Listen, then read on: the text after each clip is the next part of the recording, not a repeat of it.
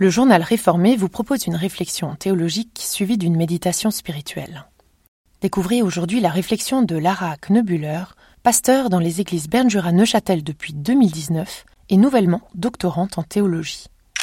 Une actualité que nous refoulons. Il est facile de fermer les yeux sur certaines situations.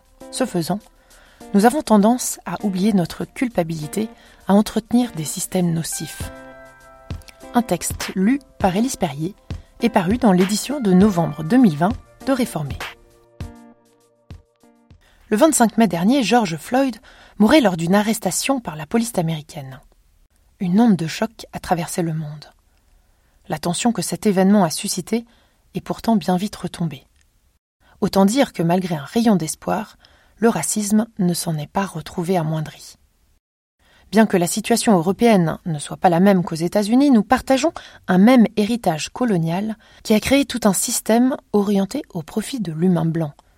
C'est de cela dont il est question lorsque l'on parle de racisme aujourd'hui. Le racisme a évolué. Presque plus personne ne reconnaîtrait directement l'infériorité ontologique des Noirs. Le racisme que nous connaissons et dont nous usons est rampant et insidieux.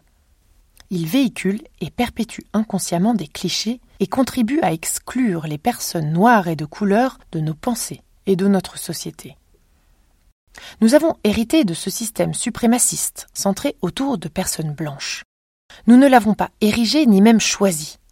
Sa création n'est donc pas de notre responsabilité. Ce qui est de notre responsabilité, en revanche, c'est de ne pas le perpétuer. Ce ne sont pas tous ceux qui me disent Seigneur, Seigneur qui entreront dans le royaume des cieux, mais celui-là seul qui fait la volonté de mon Père qui est dans les cieux. Matthieu 7, verset 21. Par Jésus, le royaume est déjà présent et opérant. Cette présence anticipée a un pouvoir transformateur qui nous appelle à vivre ce changement ici et maintenant.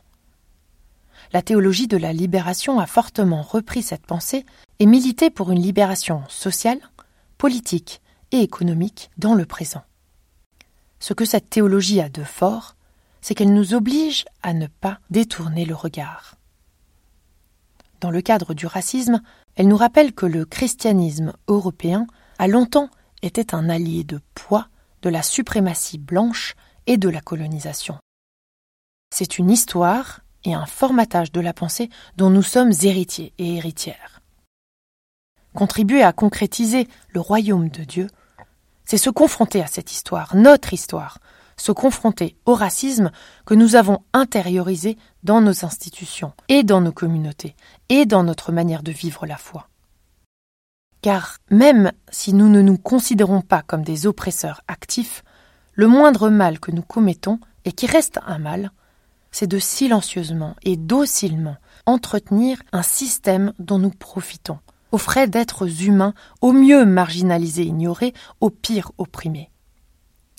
C'est un travail sur nous-mêmes que la foi et son pouvoir transformateur nous encouragent à faire, surtout là où cela est dérangeant et douloureux. La facilité n'a jamais fait partie de la foi. Et pour prolonger cette réflexion, Lara Knobuller nous propose d'entrer en prière. Nous sommes invités à nous reconnaître fautifs et fautives, à reconnaître nos manquements, mais aussi à puiser de nouvelles forces dans la relation à Dieu et la confiance qu'il nous offre, pour des actions renouvelées, courageuses et solidaires. Dieu des exclus, ouvre mes oreilles à celles et ceux que je préférerais ne pas entendre. Ouvre ma vie à celles et ceux que je préférerais ne pas connaître. Ouvre mon cœur à celles et ceux que je préférerais ne pas aimer.